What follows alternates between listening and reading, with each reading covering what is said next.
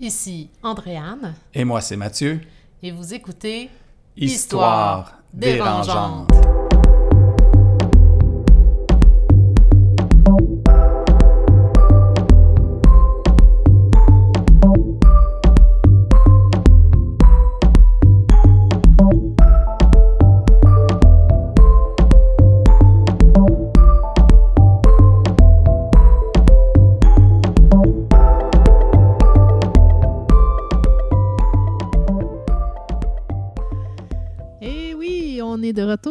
Retour. Épisode 2. On s'est rendu à l'épisode 2, Mathieu? Hey, c'est bon, on va fêter ça.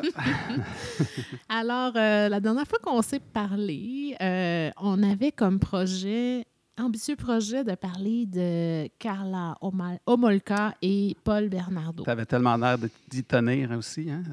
Ah, finalement, là, je suis pas capable. Je suis pas capable, je suis pas capable. Auditeur, auditrice. En fait, la seule personne qui nous écoute. Salut! Salut, B! Ben, Euh, moi, j'aimerais ça. euh, je suis un peu euh, mal à l'aise avec ça. euh. ben, je vais t'en parler, je vais t'expliquer pourquoi, Mathieu. C'est Ah, que, honnêtement, vous allez voir, auditeur, si on continue à faire des épisodes. moi, je suis pas d'accord. Mathieu non plus. On n'a pas envie de parler de meurtre d'enfants. Ah, Puis, ouais, non, vraiment pas. Écoute, tous les meurtres dont on parle, c'est absolument atroce puis gratuit, puis il n'y a, a rien de correct là-dedans, mais on dirait qu'avec des enfants, c'est pire, là, tu sais. euh, puis euh, pour ceux qui connaissent un peu l'histoire ou pas, mais en fait, ces deux monstres-là, Paul et, euh, euh, comment elle s'appelle, Carla, Carla.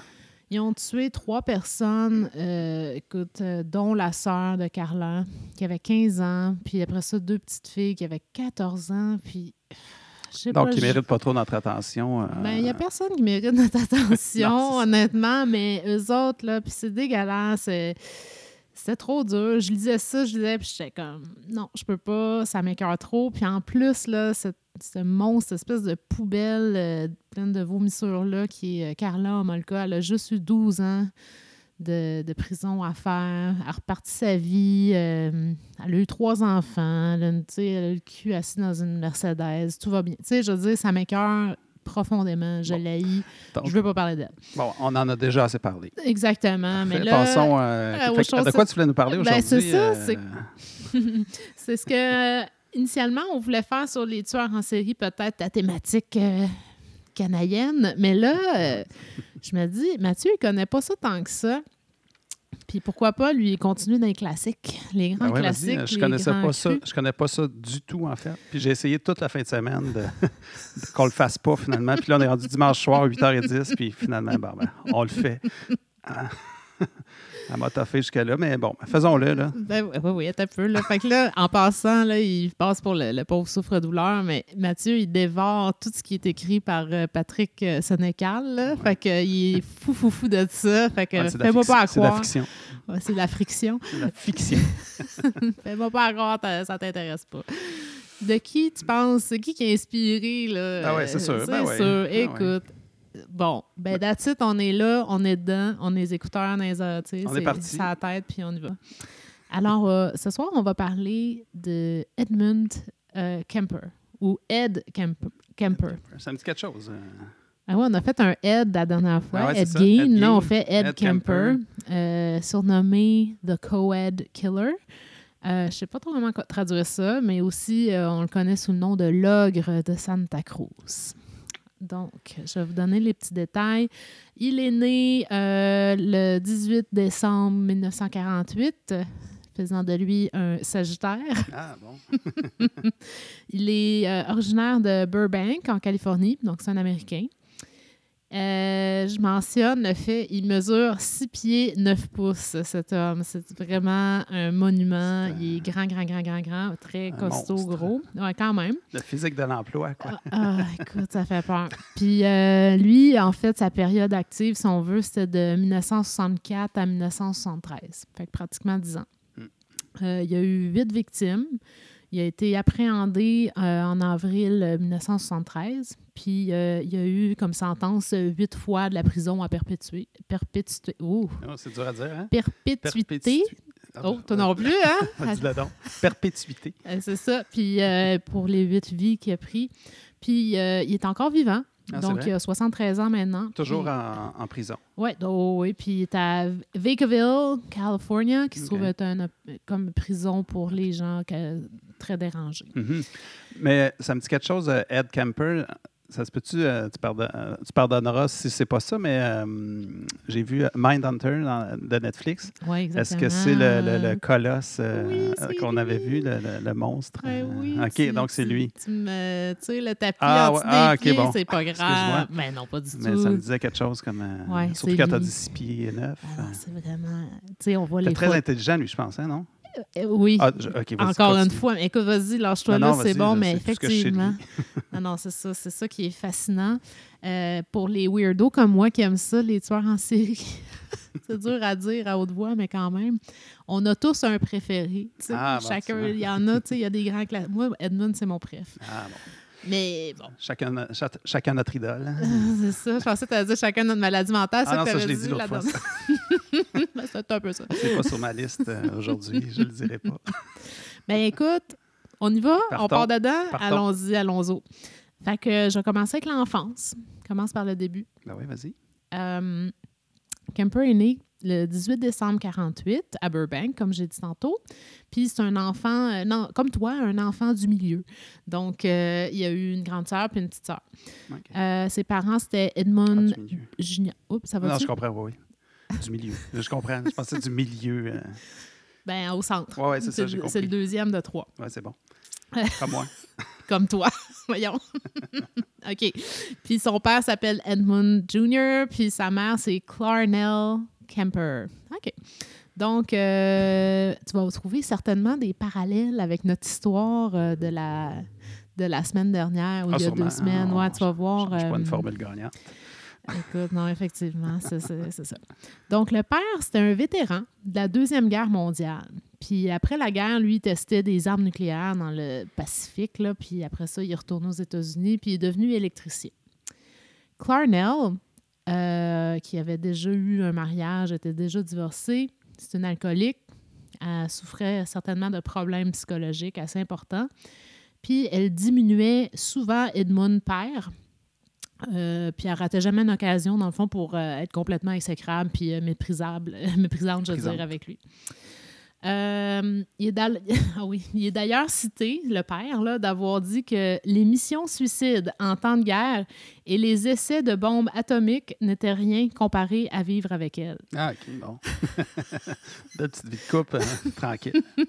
Il disait même que d'être marié avec Clarnell l'avait plus affecté que les 396 jours et nuits passés à combattre au front. Écoute, c'est pas moi qui invente ça, c'est une citation de, Je ce- me- de Papa Edmund. Je vais me passer de commentaires là-dessus. euh, qu'on- Par peur de représailles. Ouais, non, mais elle avait pas de la même fun, Non, cette madame-là. Mhm. Fait que, euh, on vient à notre Edmund euh, Ed. Ed. Ed. Ben, lui, il est né, il pesait déjà 13 livres, imagine. Euh, à 4 ans, le jeune Kemper, il avait déjà une tête de plus que les enfants de sa classe. Très tôt, il montrait des comportements antisociaux très, très inquiétants. Euh, de la cruauté envers les animaux, en particulier. À l'âge de 10 ans, il a enterré vivant le chat domestique, la maison. Une fois mort, il l'a déterré, il, il le décapite, puis il met la tête sur un pieu. À 10 ans. C'est du sérieux, là. OK. À 13 ans, il fait encore ça. Il tue encore l'autre chat. là. Ils sont rachetés un chat, il le tue à nouveau. Ils en ont racheté un? Ben oui, mais il Ben savait là, c'est pas. Ben non, il savait pas. Puis il y a d'ailleurs, écoute, en passant, là, ce Il me qui semble était... quand tu as un chat une fois, tu n'as plus jamais dans ta vie. On parle pour toi. un autre épisode. Un autre épisode. On racontera ça plus tard. Euh, ce qui est fou avec Edmund, c'est que c'est un vrai rossignol, dans le sens qu'il chante, il dit tout, tout, tout, tout, tout, tout, tout, tout, tout, en détail. C'est une expression. Ah, ok. Tu sais, En voulant dire comme quand quelqu'un se fait arrêter par la police puis qu'il chante là, comme un rossignol, ça veut dire Mhm. qu'il il va tout dire. Là. Tu sais, il est pas. Ils l'ont arrêté, il a tout donné dans le détail de A à Ah, Z. comprends. Puis, tu sais, fait que tout ce, qu'ils ont- tout ce qui est là, c'est de sa bouche. C'est de son Mhm. expérience, c'est de son souvenir Il n'y à a pas lui. de, de- pas de gêne avec, de ce qu'il a fait, finalement. Il a tout avoué. Ben, tu vas, tu vas le dire plus tard, complètement. mais- Ben non, c'est ça. Puis il y a plein d'entrevues avec lui, puis c'est vraiment intéressant. Écoutez, c'est fascinant parce que Mhm. dis, aïe, aïe, tu sais, bon, on en, on en reviendra, mais bref. Fait que ça, c'est vrai. Puis d'ailleurs, à- quand il a tué son chat, il était bien fier d'avoir pu euh, cacher ça à sa famille, puis les avoir, les avoir manipulés pour croire que c'était pas lui, je sais Mhm. pas quoi. OK. Fait que oui, ils ont eu un deuxième chat. Ben oui. Ah, le, le- le tour, avec ce que tu viens de dire. Euh, puis l'a tué aussi, qui n'est pas trop Ah, surprenant, parce que apparemment, euh, il sentait que le chat aimait mieux sa sœur. Mm. Fait que c'était une, une assez bonne raison pour lui. puis euh, il en garde des morceaux du chat mort là, dans son garde-robe, puis euh, c'est sa mère, à un moment donné, qui retrouve ça. Puis Mm. euh, bon. Il y avait entre autres d'autres choses weird qu'il faisait. Euh, il allait, mettons, mutiler les poupées de ses sœurs. Euh, il coupait les mains, les pieds, la tête. Euh, sa sœur, euh, pour le taquiner, elle disait Ah, tu devrais essayer de donner un bisou à ton enseignante parce qu'apparemment, il la trouvait bien belle ou je sais pas quoi. Puis il aurait répondu quelque chose comme Je peux pas faire ça. Ou comment qu'il avait? Il a dit Je pourrais juste faire ça si elle était morte.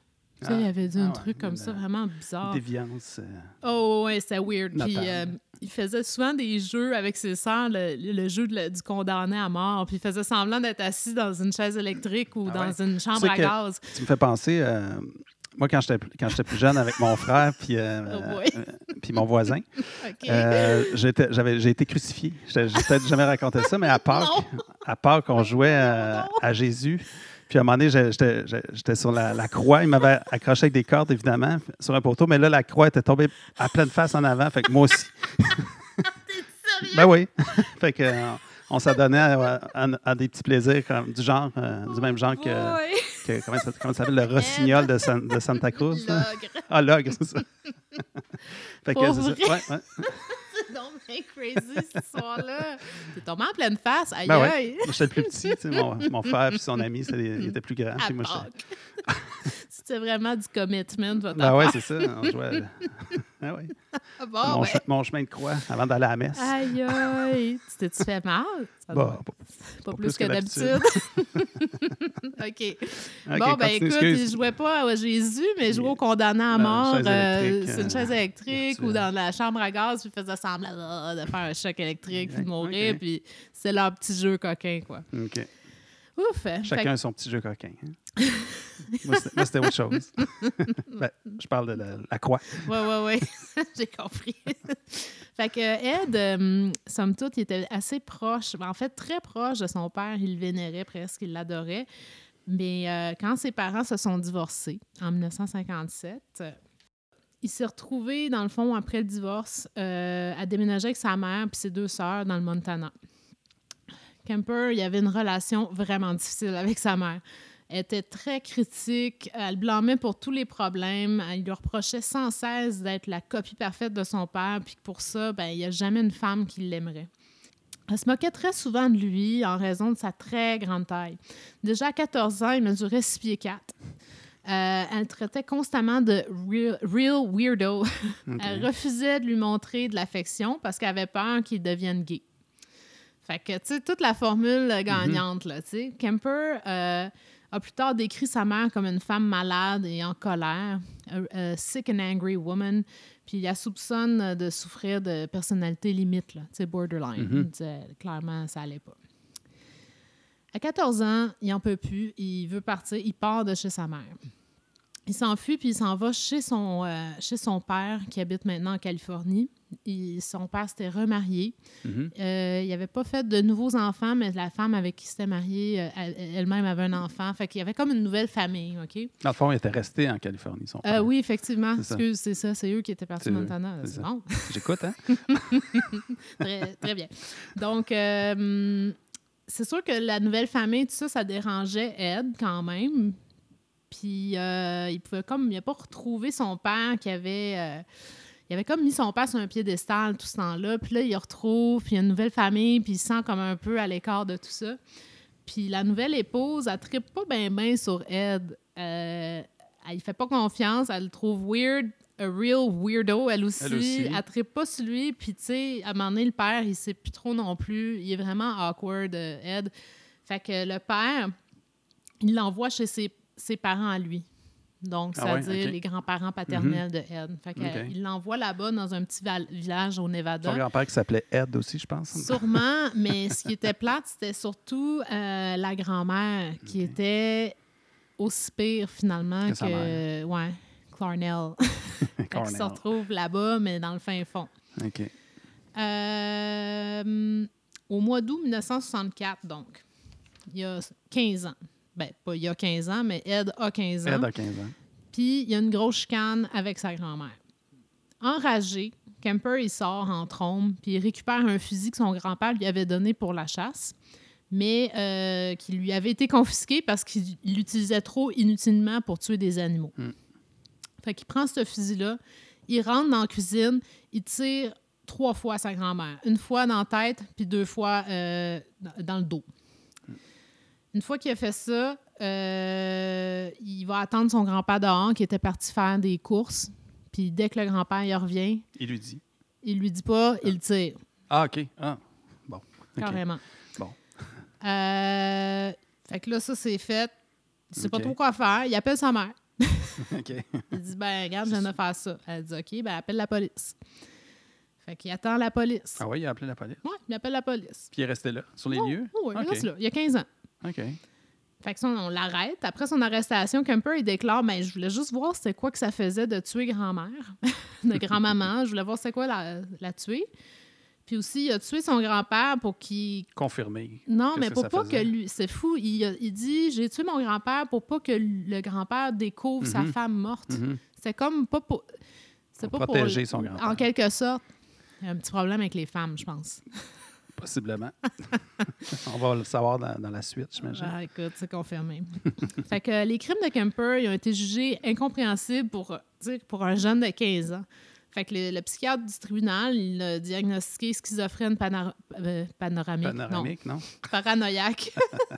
Puis on l'envoie à l'hôpital. euh, Panoramique. bon, oui, c'est ça, un hôpital. OK. Euh, c'est un, un établissement de sécurité maximale qui héberge des condamnés souffrant de troubles mentaux. Fait que là, les psychiatres, une fois là-bas, euh, eux, ils trouvent que, dans le fond, non, il n'est pas, euh, il est pas schizophrène. Il est plutôt... euh, parce que dans le fond, c'est ça, il ne montre pas d'idées, de fuite d'idées, Mhm. d'interférences avec les pensées, aucune expression de délire ou d'hallucination, puis il n'y a pas aucune preuve de pensée bizarre. Fait qu'ils le définissent comme une personne très, très intelligente, avec une grande capacité d'introspection. Ça, c'est vrai. Si tu l'écoutes, c'est vraiment Mhm. fascinant. Euh, oh, il obtient un score euh, supérieur à T'aimes 100... pas ma- mon, mon brochage de feuilles? C'est euh, un petit peu difficile. Mathieu m'a broché des feuilles euh, de façon... euh, comment Efficace. dire? Efficace. OK, efficace. Efficace. Veux dire de fortune, mais ben non, ben non. ça marche. Anyway. Ça, c'est, en passant, c'est, un bon moyen quand tu es au resto, là, puis qu'il n'y a pas de. Ils De trouvent pas la brocheuse, là. Tu fais ça. À, à tout coup, ça, ça- t'as un compliment, là. C'est le coup de grâce. Les serveuses aiment ça. Les serveuses aiment ça. Le Bon. coup de grâce. Ah, pas. Aïe! Ah, c'est le coup de grâce C'est aussi. le coup de grâce, ça n'a pas tenu. Ça n'a pas tenu, ben, c'est parce que tu l'as mal fait. Bon, OK. Je peux-tu continuer Ouais, l'histoire? Fait que là, dans le fond, il est très intelligent. Il a même scoré euh, supérieur à 145 dans un test de, de QI. Ça, c'est très fort parce que la norme, c'est entre 85 et 100. Ça, c'est les personnes normales. Puis, sais, 130, tu es très intelligent. Le 145, tu es, dans le top, là, tu sais. Mm. 45. Kemper, il s'est fait aimer de ses psychiatres, puis euh, il était un prisonnier modèle. Puis même là, qu'ils l'ont formé pour administrer des tests psychiatri- psychiatriques à d'autres détenus. Ah ouais. Tu vois? C'est ça, je te jure. C'est vraiment. bon, euh, un bon candidat pour être à, à la prison, finalement. Ben, écoute, ça avait quasiment pas de sens. Ben ouais. Il faisait le jeune, faisait les tests. Lui, il avait quel âge, là? euh, Ben là, il avait 15 ans. 16 15, 16 là, ans, c'est ça. Kemper a déclaré que le fait de pouvoir comprendre le fonctionnement de ses tests, d'avoir pu faire ça, de comprendre le fonctionnement des tests, ça lui a permis de mani- manipuler les psychiatres. Puis il a admis qu'il avait beaucoup appris des délinquants sexuels auxquels il faisait euh, passer les tests. Mm, OK. C'était comme l'école, Mhm, finalement, pour pour, lui. lui. des délinquants. euh. Puis, puis pendant ce temps-là, il était, était sage, fait que j'imagine qu'il s'est magasiné une, une libération. euh. Ben, effectivement. Avant. Mon Dieu, ce que t'es perspicace. Hein, quand même. T'es très perspicace. Moi, j'apprends ça dans les livres de Patrick Sénécal. Ben, c'est ça. Écoute, vas-y. c'est exactement ça. Parce que mon, en plus, le truc, le thème après, c'est liberté retrouvée. ah, OK, bon. Fait que euh, le 18 décembre 1969, euh, le jour de son anniversaire, il y a 21 ans, Kemper il est libéré, Puis euh, voici ce que le psychiatre en chef a écrit puis recommandé dans son rapport à son sujet. Là, excuse pour Il la traduction. il a fait une lettre. euh, De recommandation. De recommandation, c'est ben ça. oui, c'est sûr, pour le laisser sortir. fait que là, j'ai fait Google Translate, là, fait que euh, j'espère OK. que ça va pas trop le massacre, là, mais voici ce que disait la lettre de recommandation. si je voyais ce patient sans savoir qu'il avait des, des antécédents, je penserais que nous avons affaire à un jeune homme très bien adapté, qui a de l'initiative, de l'intelligence et qui est exempt de toute maladie psychiatrique. Je suis d'avis qu'il a très bien répondu au traitement de réadaptation et je ne verrais aucune raison psychiatrique de le considérer comme danger pour lui-même ou pour tout autre membre de la société. Je considère qu'il est raisonnable d'avoir une, su- une suppression permanente de son dossier juvénile de sorte à permettre à son développement d'adulte d'atteindre son plein potentiel. Mhm. Fait qu'il repart à zéro. Il y a plus. Ouais. Ah Fait oui, qu'ils il est ont accepté, ils ont effacé. On ne sait pas dans son dossier qu'il a, à 15 ans, Qu'il a a tué deux personnes. deux personnes de sang-froid. OK. OK. Mais ils sont répertoriés quand même dans, dans ta recherche. Dans- quand tu dis qu'il a tué huit Oui. personnes, Ben, Ça, c'est deux? Non. Ou ça fait 10 en tout? Euh, Ça fait ques- 10, trop de ça questions? fait 10. Non? Non, tu as raison, ça fait 10. ah ouais. Bon point.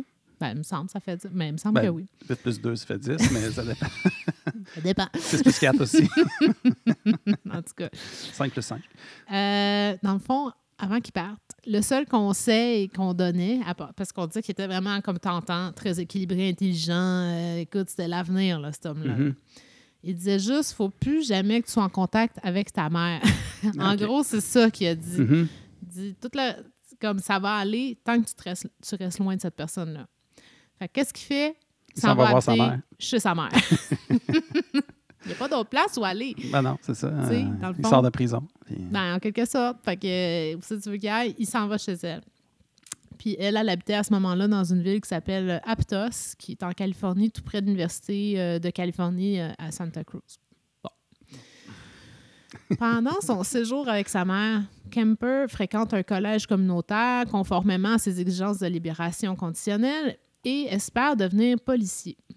Euh, par contre, euh, on le rejette en raison de sa taille. C'est une Hmm. autre époque, hein, j'imagine. hmm. Ouais. Pas. Ben, écoute, ça se peut. Ah Mais ouais. bref, il a, il a été rejeté. OK. Mais Kemper, il garde de bonnes relations avec les policiers de Santa Cruz, même s'ils l'ont ils l'ont rejeté. Là. Puis il est devenu ce qu'il appelait lui-même une euh, nuisance amicale. Il appelait ça comme ça. Parce qu'il allait au bar euh, qui s'appelle le Jury Room. Puis c'est la place où tous les agents de police ils se rencontraient Ah, prendre un verre. Puis lui, il allait souvent là. Tous les policiers le connaissaient. Super sympathique. euh, c'est ça. Bon. De toute façon, il n'y avait pas de dossier. Non. C'était correct. C'était Non. blanc comme neige. Tout à fait. C'est ça. Entre-temps, la relation entre Kemper et sa mère est de plus en plus toxique. Voici ce qu'il dit concernant cette époque. Ma mère et moi avons commencé directement dans des batailles horribles, des batailles simplement horribles, violentes, vicieuses. Je n'ai jamais été dans une bataille verbale aussi sauvage avec qui que ce soit. Ça aurait été un haut point avec un homme, mais c'était ma mère. Je ne pouvais pas supporter l'idée que ma mère et moi en arrivions à ça. Elle me provoquait constamment juste pour des choses complètement stupides. Je me souviens qu'un des sujets de nos démêlés épouvantables, c'est de savoir si je devais aller me faire nettoyer les dents ou pas. Quand il a économisé assez d'argent, Kemper déménage pour vivre avec un ami à Alameda, toujours en Californie. Là, il se plaignait toujours de ne pas pouvoir s'éloigner de sa mère car elle, elle lui téléphonait régulièrement, elle lui rendait des visites surprises. Il y avait souvent des difficultés financières, ce qui l'amenait aussi à retourner fréquemment chez sa mère. C'était un va-et-vient continu. En 1973, Kemper est dans un accident de la route puis il reçoit 15 000 ce qui, ce qui représente aujourd'hui là, 90 000 apparemment. Euh, suite à une pour- euh, c'est ça parce que là, il avait poursuivi au civil la personne qui l'avait frappé. Il avait gagné Ok. ça, 15 000 Il s'est acheté une Ford Galaxy 1969. Puis là, c'est là qu'il se promène beaucoup entre Aptos et Santa Cruz. Il remarque un grand nombre de jeunes femmes qui font du pouce. C'était les années 70, Ah ouais, c'est c'était ça, bien, hein. bien à mode. Ouais, c'est ça. Fait que là, il a commencé à se balader avec un petit kit de- du parfait tueur. Sac en plastique, couteau, couverture, menottes. Il y avait tout ça dans sa voiture à portée de main. OK. Il a commencé à ramasser des jeunes filles, là, les filles qui faisaient du pouce, puis les laisser tranquillement partir. Il faisait juste tester, tenter Mhm. le terrain.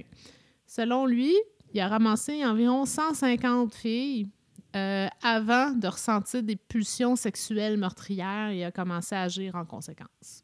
Ça a quand même été long. Mhm. Mon autre segment s'appelle Descente aux enfers. OK. T'es-tu prêt? Vas-y. Sûrement pas. T'es pas prêt pour entendre Non, ça? C'est sûr que non. Le 7 mai 1972, alors que Kemper il, Conduisait. Ford. euh, il voit deux filles qui font du pouce. OK? Deux filles de 18 ans.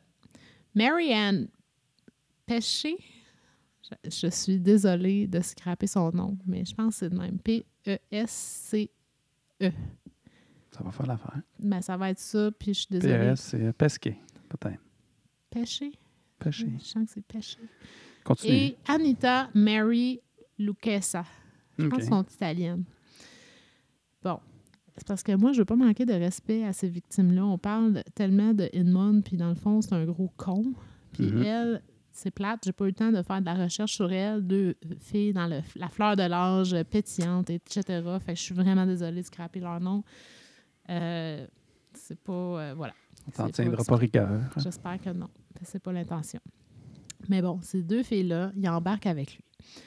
Euh, il leur dit pouvoir les amener à l'université de Stanford, où est-ce qu'ils s'en allaient. Puis après avoir conduit pendant une heure, il réussit à atteindre une zone boisée isolée près de, près de où est-ce qu'il était. Puis lui, il connaissait bien ces endroits-là parce qu'il travaillait euh, au département des autoroutes. Fait qu'il connaissait comme tous les petits euh, raccoins, euh, les petits boisés, les petites places euh, nowhere sur le Mhm. bord des- des routes. Fait que là, écoute, c'est un peu confus, mais apparemment, c'est là qu'il il arrive, il menotte pêcher, puis il enferme Lucchesa dans le coffre de la voiture. Après ça, il poignarde et étrangle pêcher à mort, puis il tue par la suite Lucchesa de la même manière.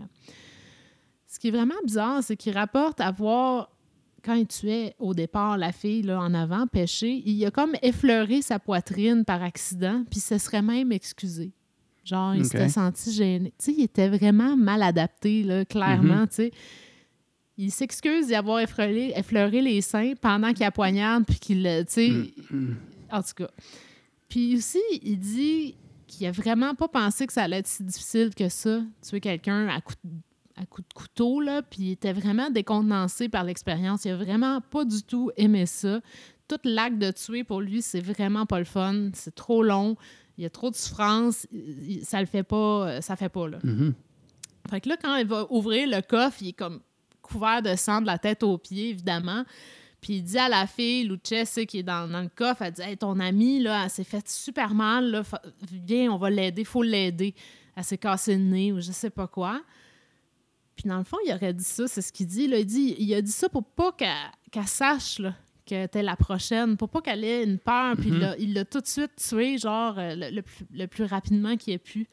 Parce que c'est ça, son trip à lui, c'était pas du tout de faire souffrir. Puis de... Non, c'est ça. Non, pas du tout. Ok. Fait que là, il met les deux filles, euh, les pauvres victimes, dans le coffre, mortes, là, puis il rentre chez lui. Puis, pendant qu'il s'en va chez eux, il se fait arrêter par la police parce qu'il y avait un feu euh, arrière euh, Mhm. mort, là. Ben, pas mort, mais brûlé. Excusez le, le jeu- le mauvais jeu de mots. hein. Euh, ouais, ben c'est ça. ah, ouais.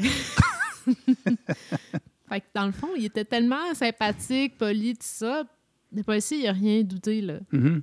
Il n'y avait pas de l'air suspect Il n'y avait, pas- il y avait pas les corps dans la voiture. Il y avait Oui, le il avait. dans le. Il venait juste des Ah ouais. tuer. Je sais pas comment il a fait son Mhm. compte, puis il a juste été bien casual, puis pas de problème. Fait que Kemper, il amène les corps dans son appartement où il va les photographier. Il y a des rapports sexuels avec les... parce que c'est un nécrophile. Oh ouais. Puis je pense, dans le fond, c'était ses premiers rapports sexuels, c'était ça. Ah ouais. C'était vraiment fucké. À part, en, à part en prison, j'imagine. Ben, écoute, je... Ah, peut-être. À grandeur qu'il y avait. Écoute, il devait pas se faire écœurer ben ben, c'est là. ça. Aïe, aïe. En tout cas, euh, ouais, ben c'est ça. Fait qu'il y a des rapports sexuels avec les cadavres avant de les démembrer. Ça, c'était son trip, ça. Ensuite, il met les parties du corps dans un sac plastique qu'il va ensuite abandonner près du- abandonner près d'une montagne euh, non loin. Avant de se débarrasser des têtes décapitées des deux victimes, il les a là, avant de s'en défaire, là, dans un ravin. Kemper, il s'est engagé dans une irrumation. Je savais pas c'était quoi, je te dis si tu sais pas. Ah non, pas besoin de le dire. T'imagines, hein? C'est le contre. Ben, en tout cas. Ouais. Il s'engage dans une irrumation avec les deux têtes. Irrumation, ça veut dire, mettons, une fellation, c'est quand.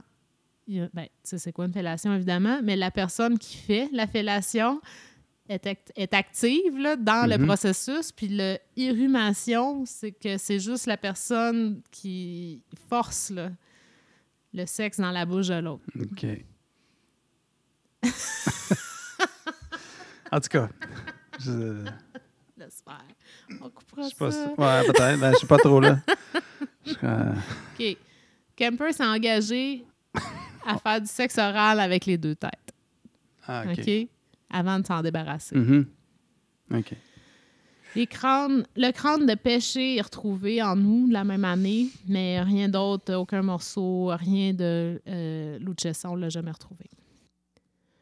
Pour la suite, nous vous invitons à écouter la partie 2 du récit de Edmund Kemper, l'ogre de Santa Cruz, The Co-Ed Killer. Bon cauchemar!